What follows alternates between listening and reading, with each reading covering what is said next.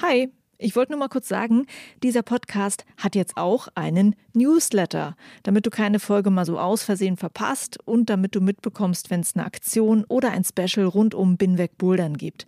Den Newsletter, den findest du auf meiner Steady-Seite, das ist steadyhq.com slash binwegbouldern und natürlich auch auf binwegbouldern.de. Das war's, viel Spaß mit dieser Folge. Ich hatte auf jeden Fall am Anfang eine ziemliche Blockade im Kopf, was so Stützsachen natürlich angeht, weil es dabei eben einfach kaputt gegangen ist. Dynamische Sachen fand ich auch ziemlich lange gruselig, also irgendwie einarmig in meine Arme reinspringen. Das wollte ich sehr lange nicht machen, aber man kann sich so langsam rantasten und dann traut man sich halt irgendwann wieder. Hi und willkommen zur Folge 115 von Binweg Bouldern. Ich bin Juliane Fritz und meine Gästin ist Alma Bestvater. Alma war vor über vier Jahren meine erste Interviewgästin in diesem Podcast. Damals, 2018, hatte sie ihre bisher erfolgreichste Boulder-Wettkampfsaison und sie war die Athletin im deutschen Kader, von der viele gehofft hatten, dass wir sie bei den Olympischen Spielen in Tokio sehen. Dann plötzlich riss die erfolgreiche Serie von Alma ab und zwei Verletzungen haben sie aus dem Training und aus den Wettkämpfen rausgerissen. Jetzt hat Alma sich wieder fit gemacht und wir werden sie im August 2022 wiedersehen bei den European Championships in München. Vor diesem Wettkampf-Comeback habe ich mit ihr gesprochen über die Erfolge, über Erfolgsdruck, über ihre Verletzungen und die anstrengende Reha und die Aufbautrainingsphasen danach. Willkommen zurück, Alma, und euch allen viel Spaß mit dieser Folge. Und übrigens, nach dieser Folge macht Binweg Bouldern mal einen Monat Sommerpause.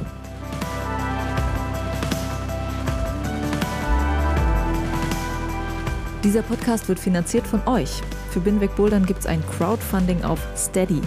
Ich würde mich sehr freuen, dich auch dort zu begrüßen als Supporterin oder Supporter. Schau es dir gerne mal an auf Steady, der Link ist in den Show Notes und auf binwegbouldern.de.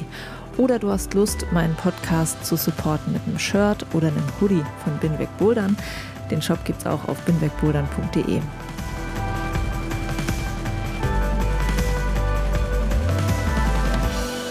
Hi Alma, es ist sehr lange her, dass wir hier im Podcast schon mal gesprochen haben. Das war das erste Interview hier im Podcast gewesen und ich freue mich, dass wir nochmal reden können. Ja, hallo. Du hast ja am Wochenende einen kleinen Wettkampf im Active Garden in Weibling gehabt und das, glaube ich, war so der erste reale Test nach einer längeren Zeit der Verletzungen. Erstmal, wie war der Wettkampf am Wochenende? Es war super cool. Also sind natürlich ein paar Leute da gewesen, die ich einfach auch sehr gut kenne. Der Kim natürlich, dem die Halle mitgehört, ähm, hat das Ganze organisiert und von daher war es auch einfach schön, dort zu sein und Zeit mit ein paar Leuten zu verbringen, die ich auch kenne. War das so das erste Mal so richtiges Wettkampf-Feeling jetzt wieder gewesen? Es war auf jeden Fall der erste Wettkampf. Ich hatte davor schon zwei Simulationen, aber Simulationen sind eben dann doch noch mal ein bisschen was anderes als ein tatsächlicher Wettkampf. Ja. Also es war der erste Wettkampf seit, seit dem Ostblock Cup in Kassel. Der war im Januar. Okay, also schön, dass es Spaß gemacht hat und dass du wieder zurück bist. Diese Verletzungen, die dich jetzt aus dem Rennen geworfen haben in diesen äh, letzten Jahren, da wollen wir jetzt mal drüber reden. Ich glaube nämlich, dass es auch ein sehr nervenaufreibender Prozess ist, dann immer wieder von vorne anzufangen. Ähm, es wäre schön, wenn du ähm, uns davon erzählen kannst.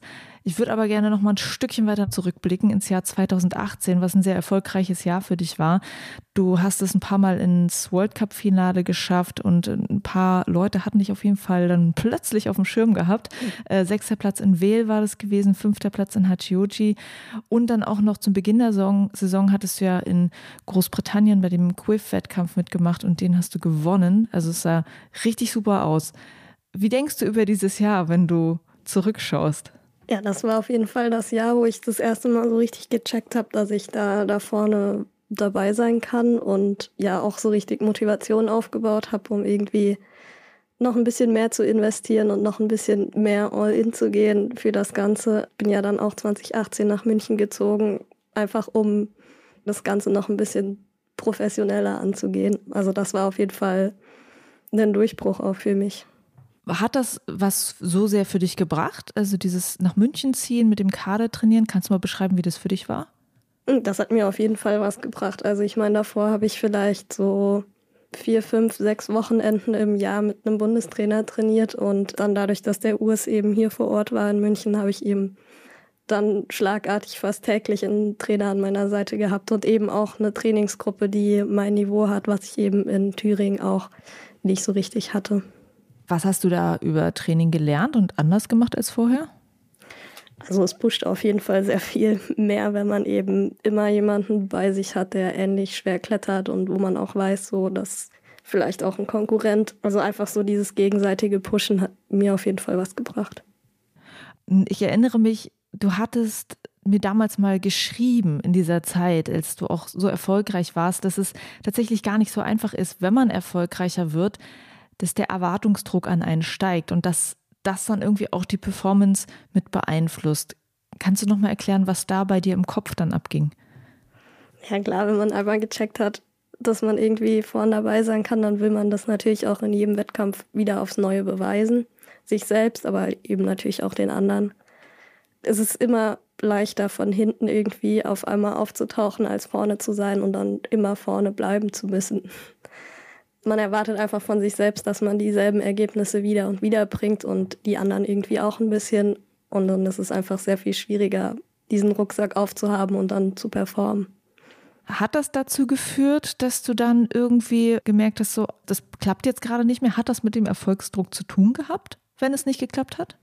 Das spielt auf jeden Fall auch eine Rolle, würde ich sagen. Also klar, dann die 2019er Saison habe ich schon sehr viel Druck gespürt, auch einhergehend mit der Olympia-Qualifikation, wo natürlich dann auch viele irgendwie auf mich gehofft haben nach der erfolgreichen 2018er Saison, dass ich mich irgendwie qualifizieren kann.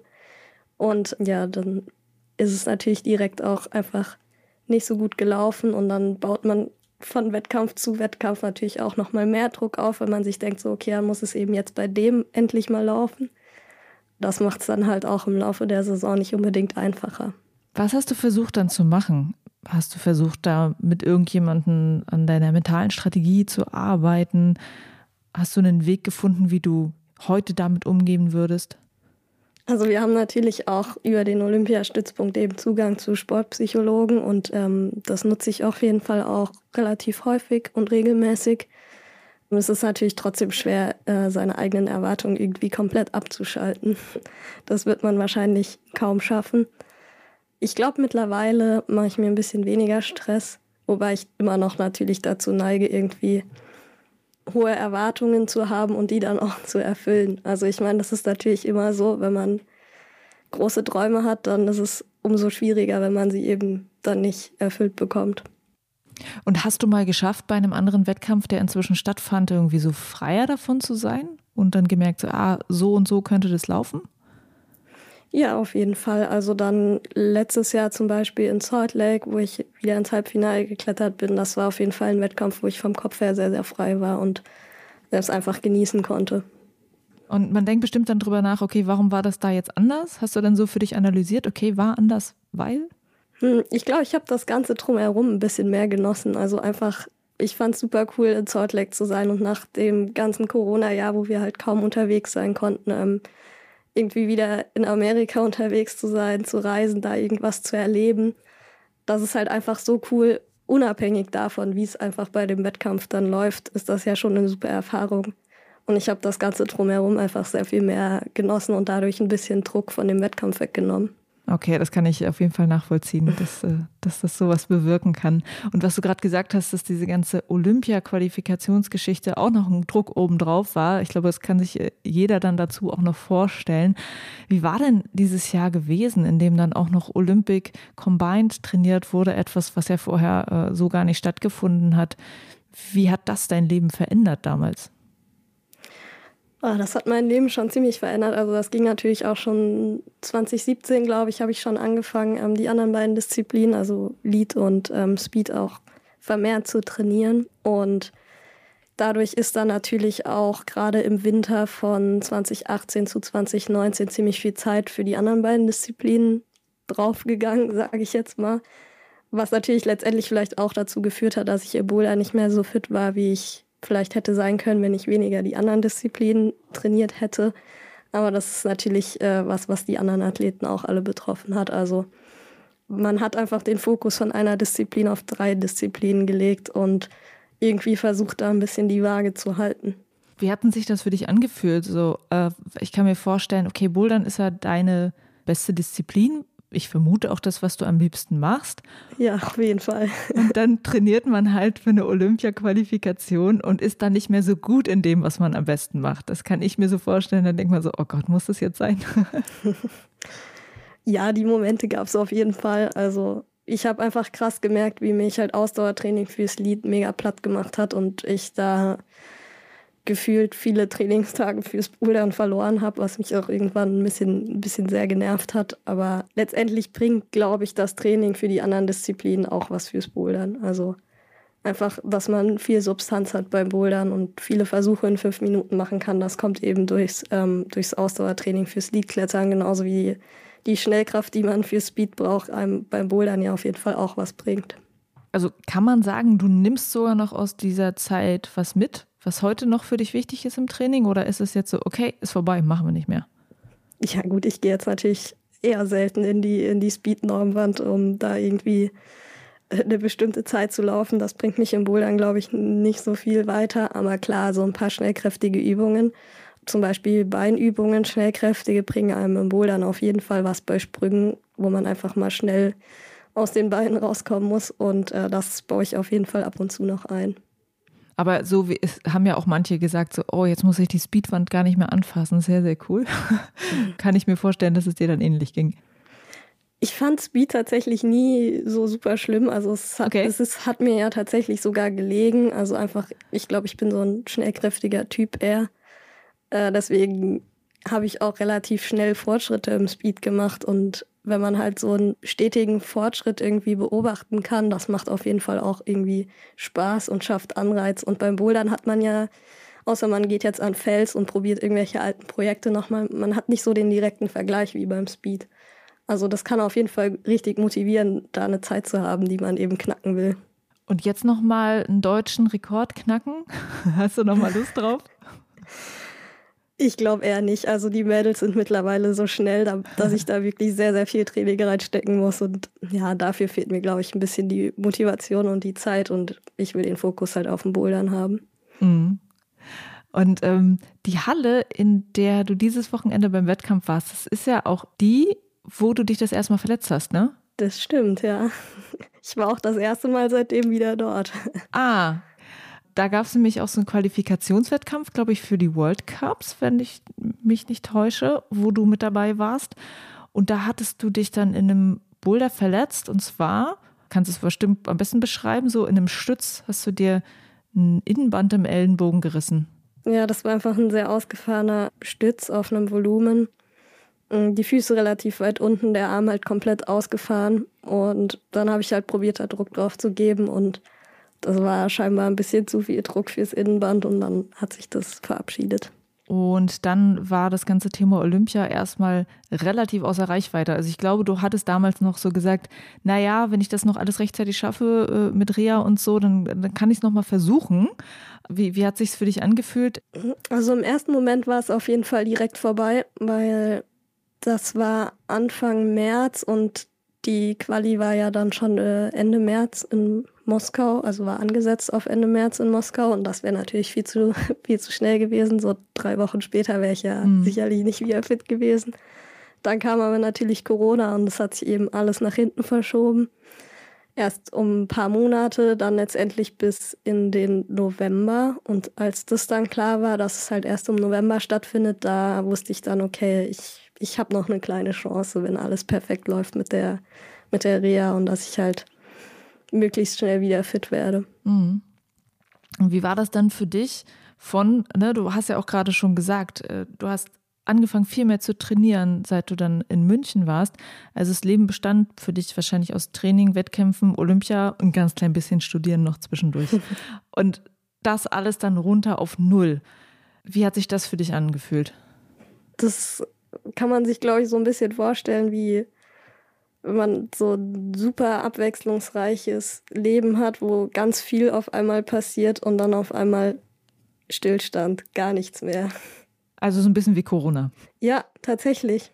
Corona kam natürlich dann noch dazu. Das war dann, hat es auf jeden Fall nicht leichter gemacht, weil ich konnte nicht mehr klettern. Ich hatte auch, glaube ich, wirklich kurz vor der Verletzung meine letzte Klausur für das Semester geschrieben. Ich hatte Semesterferien. Und dann konnte man auch keine Freunde mehr treffen. Es war wirklich gar nichts mehr los in meinem Leben erstmal.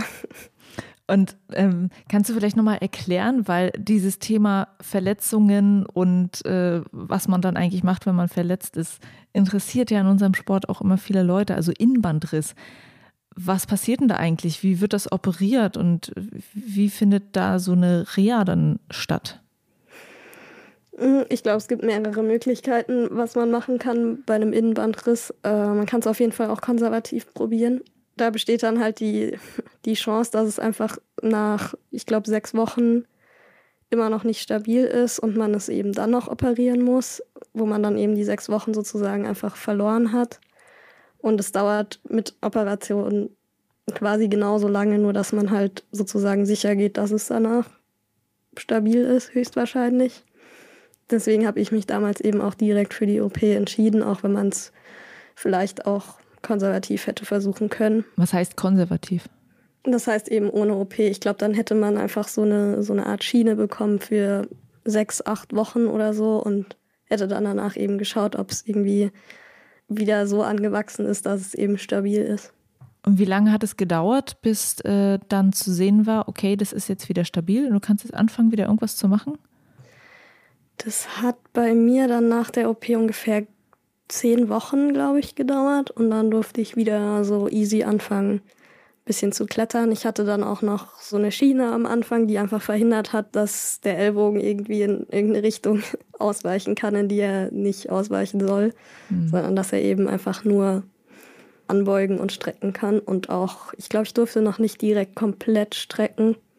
Da war auch so ein Mechanismus, dass ich halt nicht komplett in die Streckung gekommen bin. Und damit habe ich dann die ersten Wochen wieder geklettert. Hast du dann auch eher Hemmung gehabt, überhaupt irgendwas mit dem Arm zu machen? Es gab auf jeden Fall Bewegungen, die ich nicht machen wollte. Also ich hatte auf jeden Fall am Anfang eine ziemliche Blockade im, im Kopf, was so Stützsachen natürlich angeht, weil es dabei eben einfach kaputt gegangen ist. Dynamische Sachen fand ich auch ziemlich lange gruselig. Also irgendwie einarmig in meine Arme reinspringen, das wollte ich sehr lange nicht machen.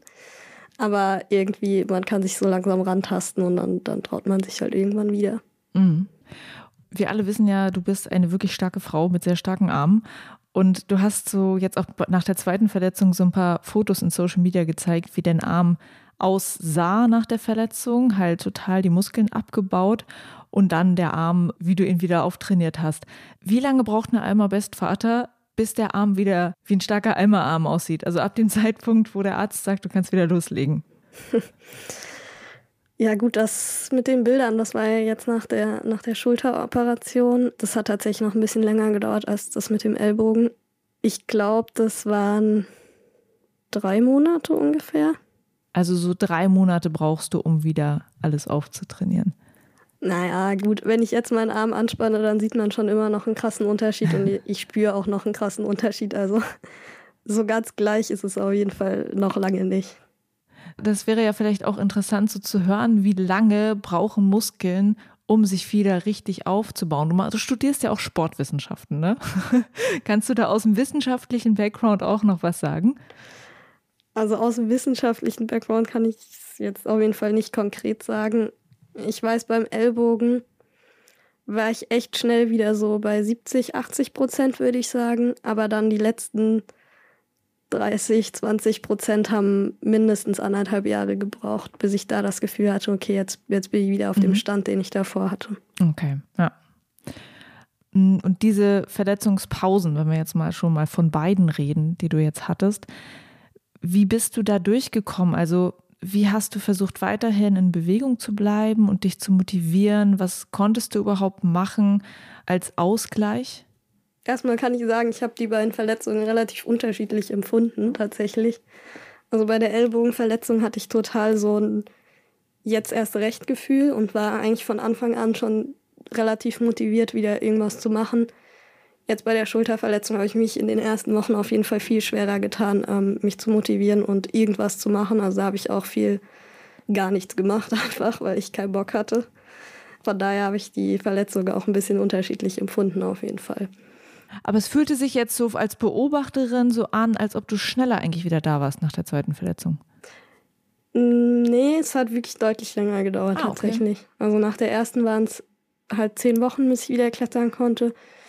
Jetzt mit der Schulter waren es auf jeden Fall zwölf Wochen, vielleicht sogar ein bisschen mehr.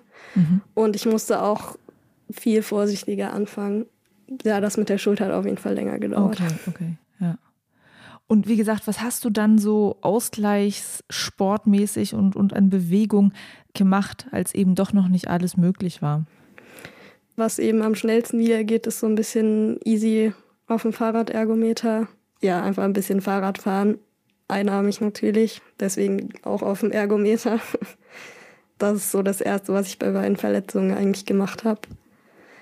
Dann relativ schnell natürlich geht die Physio immer los. Da macht man dann ein paar Übungen. Klar, am Anfang sind die größtenteils noch irgendwie passiv, dass man den Arm eigentlich selber noch gar nicht anspannen darf, sondern der Physio sozusagen ein bisschen das Gelenk bewegt, auch nur bis zu gewissen Graden und so.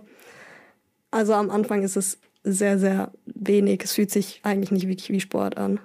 Und äh, wann ging es dann wieder so in so eine Richtung, dass es sich wie Sport angefühlt hat? ich würde sagen, vielleicht so nach zwei Monaten ungefähr. Ich glaube, ich habe nach fünf Wochen ungefähr wieder angefangen, einarmig ein bisschen zu trainieren. Das ist natürlich wahrscheinlich jetzt auch nicht so das Gesündeste, weil es halt schon sehr einseitige Belastungen dann sind. Aber es hilft angeblich auch dem verletzten Arm, wenn der, wenn der andere eben was tut, weil er sich irgendwie mit anspannt, so ganz wenig das habe ich dann relativ schnell gemacht und das war auch anstrengend. Das hat sich auch nach Sport angeführt, aber es war natürlich nichts für den verletzten Arm an sich. Mhm. Und du hast gesagt, die, es war sehr unterschiedlich gewesen bei beiden Verletzungen, deine Motivation wieder loszulegen. Gerade jetzt, weil es beim zweiten Mal irgendwie schwieriger war, was hast du gemacht, um dich dann doch irgendwie wieder in die Richtung zu kriegen, dass du sagst, okay, jetzt habe ich doch wieder Bock? Also ich habe halt voll gemerkt, dass ich mich alleine nicht motivieren kann. Und dann hatte ich natürlich das Glück, dass Anna Lechner bei uns in München eben auch aktuell verletzt ist. Die hatte eine, oder hat immer noch eine relativ schlimme Knieverletzung und ich habe mich einfach extrem an sie drangehangen und war immer, ey, sag mir Bescheid, wenn du, wenn du was machst, dann komme ich auch. Und das hat mir total geholfen. Also ohne Anna wäre das sehr, sehr viel schwieriger gewesen oder ich hätte halt einfach nichts gemacht, vielleicht auch. Okay auch so eine Aussicht auf, okay, das könnte jetzt der nächste Wettkampf sein und bis dahin möchte ich fit werden, wäre jetzt auch, hätte auch nicht so doll gezogen quasi. Ja, am Anfang haben mir eben die meisten eigentlich gesagt, so ja, nächstes Jahr kannst du wieder Wettkämpfe machen. Und das hat bei mir als Ziel halt gar nicht gezogen, weil es so weit weg war. Ich habe mich im Januar verletzt wurde im Februar operiert und dann haben die Leute mir gesagt, okay, nächstes Jahr im April kannst du wieder Wettkämpfe machen.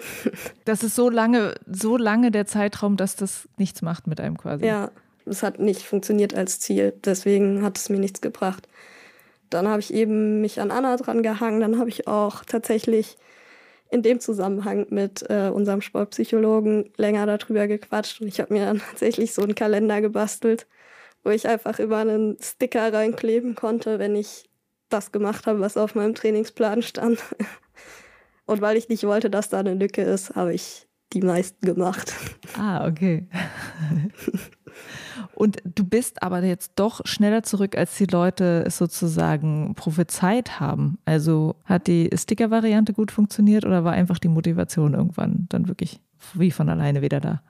Also am Anfang hat die Sticker-Methode auf jeden Fall sehr, sehr viel gebracht sobald ich dann tatsächlich wieder beidarmig ein bisschen klettern durfte, ähm, war die Motivation eigentlich auch kein Problem mehr. Weil das macht mir ja Spaß. Ich meine, klar, wenn man so aufpassen muss die ganze Zeit und eine angezogene Handbremse immer dabei hat, ist jetzt nicht das Coolste, aber es ist immer noch besser als gar nicht bouldern. Ja. Wenn man so verletzt zu Hause sitzt und sich dann Wettkampf anguckt, ich schätze mal, du hast die Wettkämpfe dann äh, trotzdem angeguckt, Wettkämpfe, bei denen du eigentlich hättest dabei sein können. Was hast du vielleicht vermisst, als du da zugeguckt hast?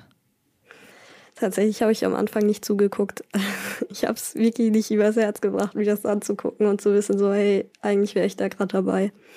Also gerade so die ersten Meiregen Korea habe ich mir gar nicht angeguckt. Dann habe ich tatsächlich wieder ein bisschen geguckt und das war dann auch wieder okay, aber ganz am Anfang habe ich es wirklich nicht, nicht gepackt. Okay, krass, dass die, äh, ja, dass es dann doch so stark ist, dieses Gefühl, nicht mit dabei zu sein, kann ich auf einer anderen, auf einer anderen Ebene natürlich auch verstehen. Gibt es dann auch manchmal Momente, wo du denkst, oh, es ist auch so anstrengend, die ganze Zeit durch die Weltgeschichte zu reisen, dass man auch manchmal denkt, so, oh, ist ganz okay, auf der Couch zu sein? Also das durch die Weltreisen habe ich schon sehr, sehr vermisst. Also das mache ich wirklich super gerne. Eher so, ich hatte Momente manchmal natürlich, dass man so nicht den Druck verspürt, jetzt ins Training zu gehen oder irgendwie eine Geburtstagsfeier abzusagen, weil man einen Wettkampf hat oder irgendwie so ja in anderen Bereichen zurückzustecken für einen Wettkampf, das habe ich nicht vermisst. Also das fand ich schon auch cool hin und wieder. Mhm. Und als Wettkampfathletin zurückzukommen nach einer Verletzung ist ja was anderes als bei uns als äh, Hobbyboulderer, weil der Sport und der Routenbau entwickeln sich ja ständig weiter. Es kommen ganz viele junge Athletinnen und Athleten nach, die gefühlt irgendwie gerade in diesen neuen Bewegungen den Älteren immer ganz schön was vormachen. Wie fühlt sich das an, wenn man dann raus ist und wieder reinkommt äh, und so eine ganze Saison auch raus war? Ja, letztendlich fühlt sich das halt so an, wie ich mache ein Jahr lang nichts und alle anderen trainieren ein Jahr lang extrem hart und lernen extrem viel neue Sachen und irgendwelche neuen Bewegungen, die ich sozusagen verpasse. Ist nicht cool. Ist einfach nicht cool. Ja. Und was ist für dich aus Wettkampfsicht leicht? Wo kommt man leicht wieder rein nach einer Verletzung und wo bekommt man besonders schwer wieder rein? Ich glaube, so physisch kann man sich halt ganz gut zurückarbeiten, mm, wenn man einfach fleißig ist. So die ganzen koordinativen Sachen, gerade wenn man die halt dann am Anfang gar nicht machen darf, weil man noch so aufpassen muss, dass man irgendwie nicht ja in die Verletzung nochmal irgendwie rein reinfällt oder so. Das dauert dann einfach sehr lange, bis man das wieder richtig äh, trainieren kann und da wieder reinkommt. Aber ich glaube, es hängt auch ein bisschen davon ab, was einem liegt und was einem nicht liegt. Also wenn man jetzt eher ein sehr koordinativer Athlet ist, dann wird man wahrscheinlich schneller da wieder reinkommen als in das Physische. Und wenn man eher ein physischer Athlet ist, dann kommt man da vielleicht schneller wieder rein. An welchem Punkt fühlst du dich da gerade? Also wo bist du schon irgendwie so gut unterwegs und wo braucht es noch ein bisschen? Ja, in so physischen Bouldern mit nicht so weiten Zügen, wo ich meine Schulter jetzt nicht so komplett ausfahren muss, bin ich, glaube ich, schon wieder so ganz okay dabei bei Sprüngen und so habe ich einfach noch eine ziemliche Blockade, was so den linken Arm angeht, dass ich mich da nicht so richtig traue. Und das, das dauert wahrscheinlich auch, bis ich da wieder komplett bedenkenlos irgendwie in meinen Arm reinspringen kann. Mhm. Und kannst du auch nochmal beschreiben, weil ich habe das mit der zweiten Verletzung, glaube ich, nirgendwo so richtig gelesen, was da eigentlich passiert ist. Ja, ich bin eigentlich einfach aus dem Aufbautraining gekommen. Wir hatten dann ein Trainingslager in München und da direkt am ersten Tag habe ich einfach einen Boulder probiert. Es war auch überhaupt nicht spektakulär, also überhaupt nicht irgendwie links in die Schulter reingesprungen oder irgendwas, sondern ja eher einfach sehr weit ausgefahren und dann so ein bisschen auf Kompression. Und dann ist mir die Schulter so nach vorne unten einfach einmal rausgesprungen. Und das nennt sich dann die Verletzung? Bankart-Läsion. Okay. Aber da kam dann auch bei der Operation letztendlich dann sogar erst raus, dass es auf jeden Fall schon Vorschaden gab, der dann auch letztendlich dazu geführt hat, dass das eben bei so einem unspektakulären Zug eigentlich passiert ist. Also früher oder später wäre wahrscheinlich sowas in der Art sowieso passiert. Müsste man eigentlich ständig so einen Schulter-Check-up machen, was da so los ist in der Schulter? Ja, wäre angesichts der vielen Schulterverletzungen aktuell vielleicht nicht so schlecht. Wenn man das entdecken würde, dass da was ist, müsste man ganz gezielt trainieren, um den Bereich zu schützen wahrscheinlich. Ja, schwer zu sagen, weil bei mir war der Vorschaden im MRT zum Beispiel auch gar nicht zu sehen gewesen, sondern dann tatsächlich erst bei der OP, die eben aufgrund von der frischen Verletzung gemacht wurde, wo ist das dann erst aufgefallen und wurde eben gleichzeitig dann auch mit repariert. Also es wäre wahrscheinlich einfach nie aufgefallen. Und wahrscheinlich ist das, was ich gerade gesagt habe, auch sehr naiv zu denken. also ich glaube schon, dass man mit sehr viel Schulterstabi auf jeden Fall präventiv dagegen arbeiten kann, wenn man einfach sehr, sehr stabile Schultern hat. Aber es ist natürlich auch, man kann ja nicht 30 Stunden die Woche Schulterstabi machen, weil dann kommt man halt auch zu nichts anderem mehr. Mhm. Ähm, gehst du da auf eine bestimmte Art und Weise ran, dadurch, dass du jetzt so mit dem Sportwissenschaftenstudium dir auch noch so ein bisschen Background draufziehst? Mit Schulterstabi-Training? Ja, mit deinem Training allgemein. Also ich glaube, ich, ich versuche ein bisschen mehr auf meinen Körper zu hören, aber ich finde es nach wie vor ziemlich schwer, so richtig mit Sicherheit sagen zu können, okay, jetzt bin ich wirklich müde und jetzt sollte ich sein lassen und jetzt habe ich vielleicht einfach gerade nicht so Bock. Und deswegen sage ich so, ah, irgendwie, ich fühle mich heute nicht so gut. Also ich finde es schwer, das zu unterscheiden. Und gehst du denn jetzt Dinge nach diesen zwei Verletzungen nochmal anders an im Training oder in Wettkämpfen? Hast du das Gefühl, dass, dass zwei Verletzungen da irgendwas mit dir jetzt gemacht haben? Also auf jeden Fall, die beiden Verletzungen sind nach dem Wintertraining passiert. Also im Winter trainiere ich halt sehr, sehr viel, auch hohe Umfänge. Und dann ist es beide Male unmittelbar danach passiert. Also ich scheine auf jeden Fall zu viel gemacht zu haben. Also, dass ich halt nicht genug Zeit dem Körper gegeben habe, um zu regenerieren, sonst wäre das wahrscheinlich nicht passiert. Deswegen ähm, habe ich jetzt angefangen, sehr viel genauer ähm, Trainingsaufzeichnungen zu machen und genauer anzugeben, wie anstrengend ich was empfunden habe und so weiter. Das habe ich davor auch gemacht, aber nicht ganz so feingliedrig. Mhm. Und äh, wo hast du jetzt gerade noch besonders zu tun, wenn wir jetzt auf die nächsten Wettkämpfe blicken? Wo möchtest du noch besser werden, bevor es zum Beispiel nach München zur EM geht? Oh, es gibt noch sehr, sehr viel zu tun, auf jeden Fall.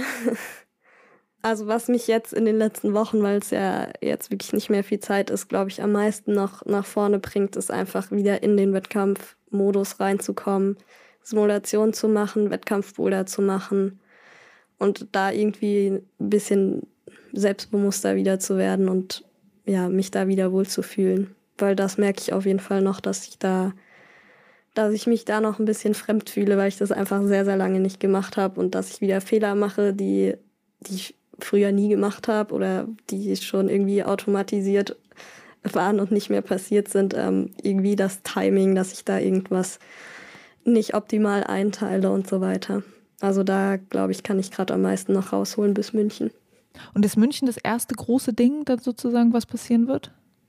Ja, davor gibt es leider nichts mehr. Also ja. ich hätte tatsächlich sehr, sehr gerne nochmal, ich weiß nicht, eine deutsche Meisterschaft oder eine nordostdeutsche Meisterschaft oder irgendwas kleineres. Aber ja, leider habe ich das alles verpasst. Und wo wirst du dabei sein? Weil in München ähm, bei den European Championships gibt es ja Lead Speed Bouldern und auch das neue Combined-Format aus Lead und Bouldern. Wo machst du dann mit? Ich werde nur beim Bouldern dabei sein. Ah, okay. Können wir daraus schlussfolgern, dass du jetzt an dem neuen Combined-Format kein Interesse hast? Zumindest dieses Jahr noch nicht ich weiß nicht, ob ich mich nächstes Jahr vielleicht noch dazu entscheide, es irgendwie zu probieren. Mir ist natürlich jetzt wieder ein Trainingsjahr verloren gegangen, was super wichtig gewesen wäre, weil ich im Lied halt echt sehr weit hinten dran bin. Von daher glaube ich, dass ich es eher nicht versuchen werde. Also dich für Paris zu qualifizieren, genau, wirst du jetzt ja. erstmal nicht versuchen, ja. Und wäre das Format an sich, wenn du jetzt im anderen Zustand wärst, interessanter als das davor? Ich finde es ein bisschen schwierig, ehrlich gesagt. Also Klar, es passt irgendwie besser zusammen als mit dem Speed noch. Das Speed fällt natürlich nochmal sehr viel mehr raus aus den drei Disziplinen. Aber auf lange Sicht wäre ja wünschenswert, wenn bei Olympia ähm, es einfach Medaillen für die Einzeldisziplinen gibt und dann vielleicht noch für den Combined. Und dann wäre der Dreikampf ja wieder das Combined, was man wahrscheinlich wählen würde, weil dann eben alle drei Disziplinen dabei sind, die es eben auch als Einzeldisziplinen gibt. Von daher ist das, glaube ich, auch wieder nur ein Übergangsmodus, den es einfach nach mhm. Paris wahrscheinlich nicht mehr geben wird. Mhm. Die nächsten Olympischen Spiele sind ja dann noch ganz, ganz, ganz weit weg. Und ob du da dann nochmal Lust hast auf Bouldern, kann man ja jetzt wahrscheinlich noch viel schwerer sagen. Ja, da bin ich wahrscheinlich eher in Rente. ähm, ich wollte jetzt nicht das Thema Rente ansprechen, aber ich wollte trotzdem ansprechen, ob äh, du über solche Dinge halt auch schon nachdenkst. Also wenn man so oft verletzt war, muss man sich gezwungenermaßen dann schon dieses Leben ohne Kletterkarriere vorstellen? Was, was ging da in deinem Kopf so ab? Auf jeden Fall. Also jetzt bei der Schulterverletzung, ich glaube, da war ich am nächsten dran, mal irgendwie jemals zu sagen, okay, das war's halt jetzt. Ich meine, ich bin jetzt auch nicht mehr so super jung verglichen mit allem, was da so nachkommt im Weltcup aktuell. Wie alt bist du jetzt gerade? Ich bin 26. Mhm.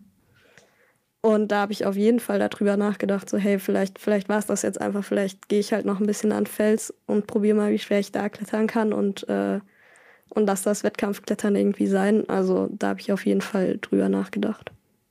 Die Idee wäre dann wirklich an den Fels zu gehen. So. Und was würdest du mit deinem Sportwissenschaftenstudium noch machen? Also hast du in die Richtung danach gedacht, was du damit anfängst?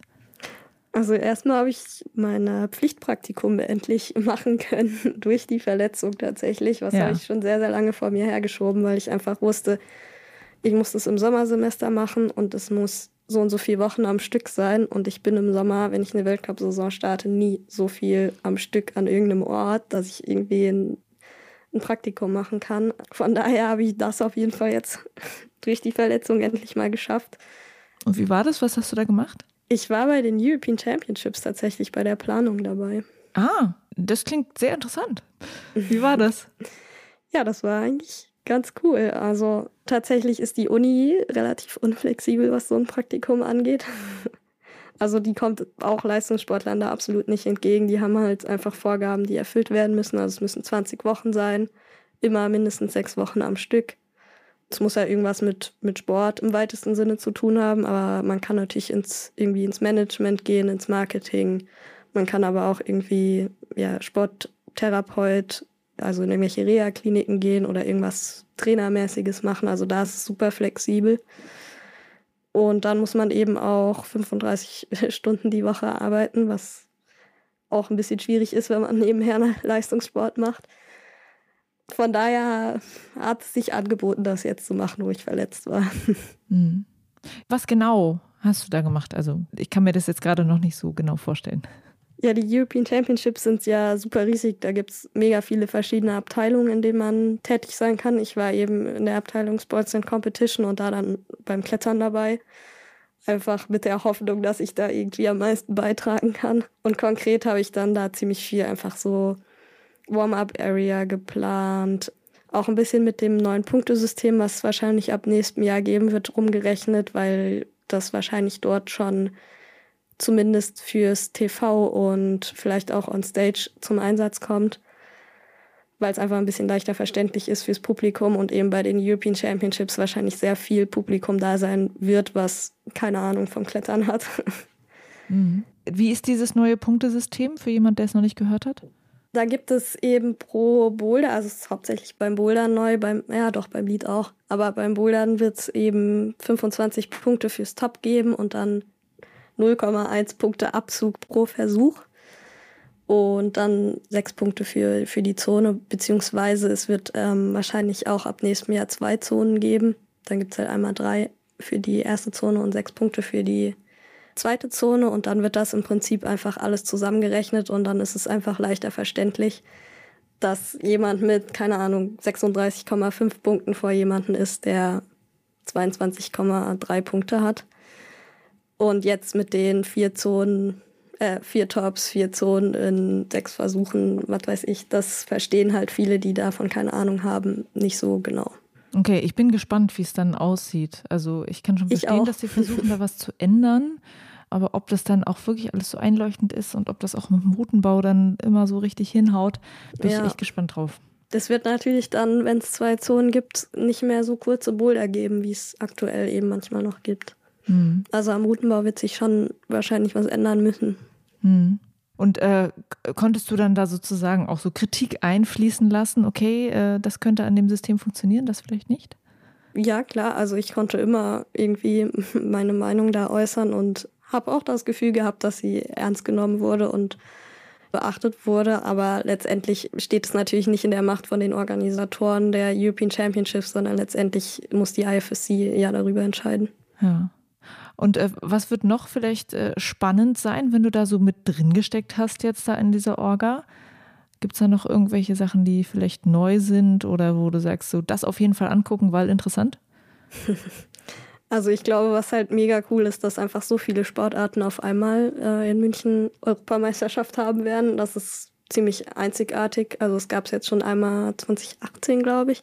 Da war das Klettern aber eben noch nicht dabei. Und ich glaube, dass es halt fürs Klettern super cool ist, weil einfach viel mehr Aufmerksamkeit dadurch auch auf das Klettern kommt, durch die anderen Sportarten, die halt irgendwie bekannter sind. Alright. Und einmal ist dann äh, beim Bouldern mit dabei. Das äh, würde ich jetzt mal empfehlen, auf jeden Fall anzugucken. ich bin live beim Bouldern nicht dabei. Ich fahre nämlich tatsächlich nach München und ich habe, weil, weil ich keine Zeit habe, das ganze Event anzugucken, habe ich überlegt, so, was guckst du dir an? Jetzt gucke ich mir das Combined an und du bist nicht da. ja gut, dafür hätte ich mich auch erstmal dann qualifizieren müssen. Okay. Ne? Na gut, aber ich freue mich trotzdem drauf, dann werde ich es mir halt im Livestream angucken und ich wünsche dir viel Spaß und viel Erfolg und viel Kraft. Dankeschön. Das war Alma Bestvater im Binweg Bouldern Interview. Vielen Dank dir, Alma, und schaut sie euch an bei den European Championships. Und natürlich kommt gut durch die Binweg Bouldern Sommerpause. Ich mache jetzt mal einen Monat Stopp, aber zugleich startet der Techniker Boulder Bundesliga Podcast wieder. Das heißt, da könnt ihr dann erstmal weiterhören, solange hier nichts passiert. Viel Spaß dabei. Wir hören uns wieder. Juliane mein Name und ich bin weg Bouldern.